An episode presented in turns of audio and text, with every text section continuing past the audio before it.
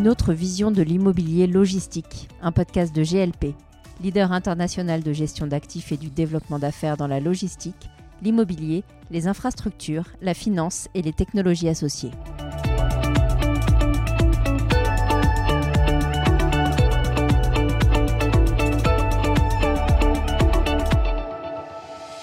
Devenue classe d'actifs star du secteur de l'immobilier, la logistique a le vent en poupe et séduit les investisseurs.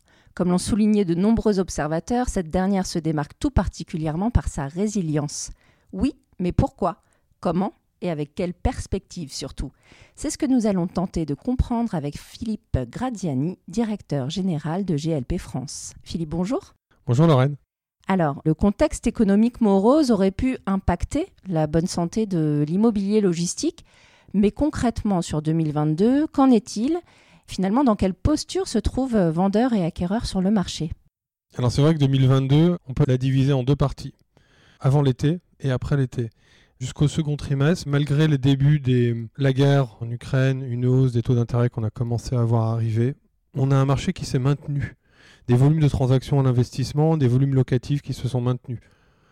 Aucun des professionnels sur le marché n'ignorait qu'à un moment, on allait peut-être avoir quand même des conséquences qui allaient arriver. Et c'est vrai qu'après l'été, on s'est rendu compte que la logistique est résiliente, certes. On voit des niveaux de commercialisation locative qui sont bons, mais on perçoit un petit infléchissement sur le marché. Au niveau de l'investissement, très très clairement, ce qu'on réalise nous chez GLP, c'est que on est à un moment charnière avec des vendeurs qui ont toujours l'impression qu'on est avant l'été et des acquéreurs qui voient que l'argent est plus cher puisque les taux d'intérêt ont augmenté et ça a un peu grippé le marché de l'investissement. On espère que le quatrième trimestre, qui est en cours, on n'a pas encore les chiffres, confortera des tendances d'attractivité locative parce que c'est vrai qu'aujourd'hui c'est un peu la bouée de sauvetage à laquelle on se raccroche. Alors comment est-ce qu'on explique finalement la résilience du marché de l'immobilier logistique euh, ici en France? Il y a des raisons structurelles à ça. Moi qui ai fait de la logistique depuis une vingtaine d'années, on se rendait compte que très souvent la logistique c'était un peu là. On allait acheter de la logistique pour se dire on a besoin d'un peu de rendement supplémentaire, il y a du bureau, il y a du commerce et on va mettre un peu de logistique, ça va mettre un peu de beurre dans les épinards si je puis dire, si c'est pas trop prosaïque. Et en fait, c'est une classe qui a été transformée par notamment l'arrivée des e-commerçants. Le e-commerce a absolument révolutionné cette classe d'actifs en termes de volume de mètres carrés consommés, on avait la grande distribution, les prestataires logistiques, et on a un nouvel acteur qui est un énorme consommateur de mètres carrés. Donc forcément, ça a donné un coup de fouet au marché. Ça, c'est sur la partie locative. Sur la partie foncier, ces entrepôts-là, il faut bien les construire. On s'est rendu compte que, évidemment, de plus en plus d'investisseurs se sont tournés de manière structurelle vers cette classe d'actifs. Tout le monde veut les bons emplacements, on est dans l'immobilier. Et donc, on a une vraie contrainte sur l'accès au foncier pour développer des entrepôts plus d'investisseurs, de moins en moins de fonciers, ce phénomène étant un petit peu amplifié par les normes réglementaires et puis certaines contraintes environnementales qu'on est ravi de suivre en tant que développeur parce qu'on essaye d'être vertueux dans notre démarche. Mais dans un mouvement de balancier aujourd'hui, peut-être un peu excessif dans un sens, où on a toujours tendance à parer la logistique immobilière de tous les mots, l'artificialisation et autres. Je pense que la réalité est beaucoup plus contrastée. Donc moins d'offres, de plus en plus d'utilisateurs potentiels, offre et demande déséquilibrée, structurellement euh, un marché qui devient beaucoup plus intéressant pour les investisseurs au long terme. Donc ça veut dire que la vision sur l'année à venir 2023, elle est plutôt bonne finalement? Alors, on est toujours très optimiste. En tout cas, sur le long terme, il y a une certitude que, pour nous, en tout cas, GLP, ces tendances vont se maintenir. On doit toujours essayer de faire le distinguo entre euh, le structurel et puis le conjoncturel. On est dans un conjoncturel aujourd'hui très fort qui impacte le structurel. Et puis on travaille pour des investisseurs et on a une obligation de fiducie envers ces investisseurs. Donc on se doit d'avoir la vision la plus objective du marché, de leur retransmettre. Mais ça n'arrête pas nos ambitions. On essaye simplement d'adapter la manière dont on approche les opérations, que ce soit des opérations d'investissement ou de développement. Et alors sur 2023, quand on préparait le podcast, vous évoquiez la hausse de la demande, par exemple de la grande distribution, ou cette notion aussi qui était intéressante de maîtrise du risque raisonnable. Ça paraît un peu antinomique, on se rend compte que du côté des utilisateurs, on a toujours un secteur d'activité qui prend le relais. Les e-commerçants, c'était 2021, un peu 2022, c'est un peu fléchi.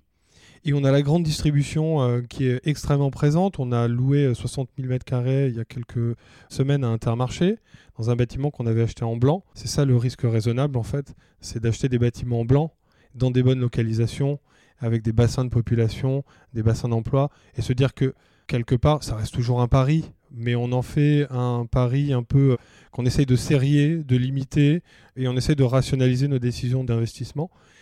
On a préloué ce bâtiment à 66%, donc on a dû certainement, j'espère, prendre une bonne décision. Reste 30 et quelques mille mètres carrés à louer, on espère que ce sera le cas rapidement. Et donc la grande distribution a pris le relais. Voilà, et ça c'est vraiment important. Donc ça fait partie aussi de la, résilience. Pour le coup, en 2023, euh, ce qu'on espère, c'est que les loyers vont continuer à augmenter, parce que ça c'est aussi un élément extrêmement important de notre euh, mix d'investissement. Et on commence à voir des coûts de construction qui se stabilisent, voire qui baissent un petit peu.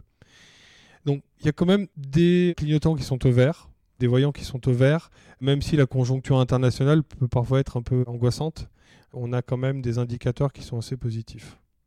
Et alors, au-delà de cette vision purement économique qu'on vient d'avoir, est-ce que vous constatez des évolutions dans les demandes de vos utilisateurs?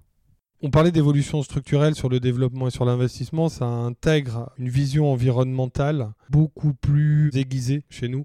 Les contraintes réglementaires nous y obligent, mais c'est une vision qui est vraiment intégrée chez GLP de construire des bâtiments en allant même au-delà de certaines normes environnementales ou réglementaires. Et ça procède aussi des échanges qu'on a avec les, utilisateurs et les locataires qui veulent des panneaux photovoltaïques, qui ne veulent plus de chaudières mais des pompes à chaleur. Donc c'est tout un écosystème de la construction et de l'exploitation des bâtiments qui change. Et on est à l'écoute des grands utilisateurs, grands ou petits d'ailleurs, mais de nos clients, parce que c'est un bon aiguillon pour savoir si, évidemment, on est là pour respecter les fondamentaux de l'immobilier traditionnel, la localisation, ce que je disais tout à l'heure sur les bassins d'emploi, c'est important pour nos clients, locataires. Mais cet aiguillon du vertueux, du RSE, nous aide à améliorer constamment nos standards de construction. Voilà, donc c'est pour moi, ça c'est une tendance qui va se renforcer, dont on essaye de tirer le, meilleur parti. Bah, c'est justement le sujet de la construction qu'on va développer en détail dans le second épisode. Merci beaucoup Philippe pour cette euh, entrée en matière et à bientôt. À bientôt. Merci Lorraine.